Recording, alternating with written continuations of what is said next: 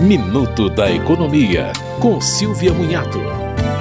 Desde outubro do ano passado, estão em vigor novas regras para os serviços de atendimento ao consumidor, os SACs. A principal regra é que entre os diversos canais de atendimento, pelo menos um terá que funcionar 24 horas, sendo que o atendimento humano deverá estar disponível por pelo menos 8 horas. Os saques não podem veicular mensagens publicitárias durante o tempo de espera, sem o consentimento do consumidor. E é preciso informar o consumidor sobre o tempo de espera em minutos ou pela posição na fila. A transferência da chamada para o setor competente só pode ocorrer uma vez. E se a chamada cair, a empresa deve retornar a ligação sem a necessidade de o consumidor repetir a sua demanda.